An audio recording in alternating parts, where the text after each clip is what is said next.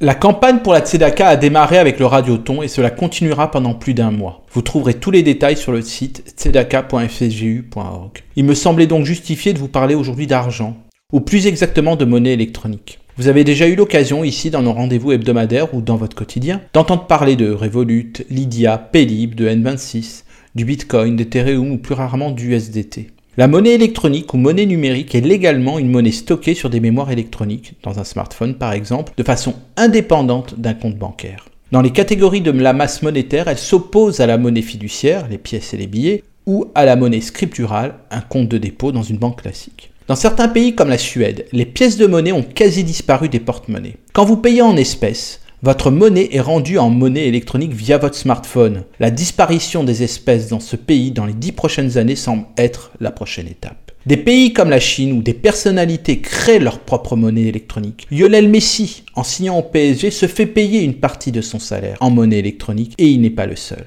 Alors, si je vous comprends bien, est-ce qu'on va avoir un euro numérique et donc ne plus avoir de billets et de pièces euh, dans les prochaines années, Stéphane Zibi? Eh bien, c'est probable, mais nous n'en sommes pas encore là.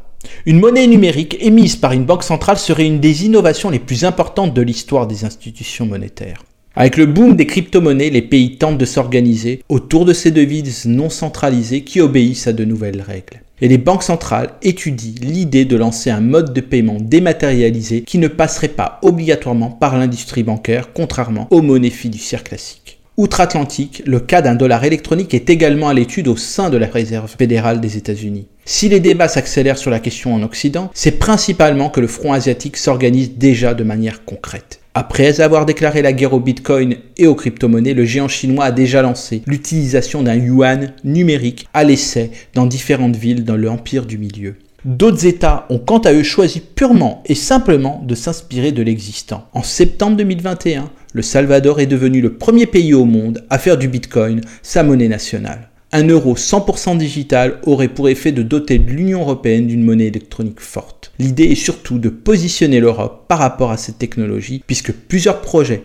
internationaux, à l'instar de la monnaie Diem portée par Facebook, pourraient venir concurrencer à terme les monnaies historiques. Mais avant d'en arriver à cela, vous pouvez utiliser vos bonnes vieilles cartes bancaires et aller sur le site tzedaka.fsgu.org pour adresser vos dons. Continuons d'écrire la solidarité.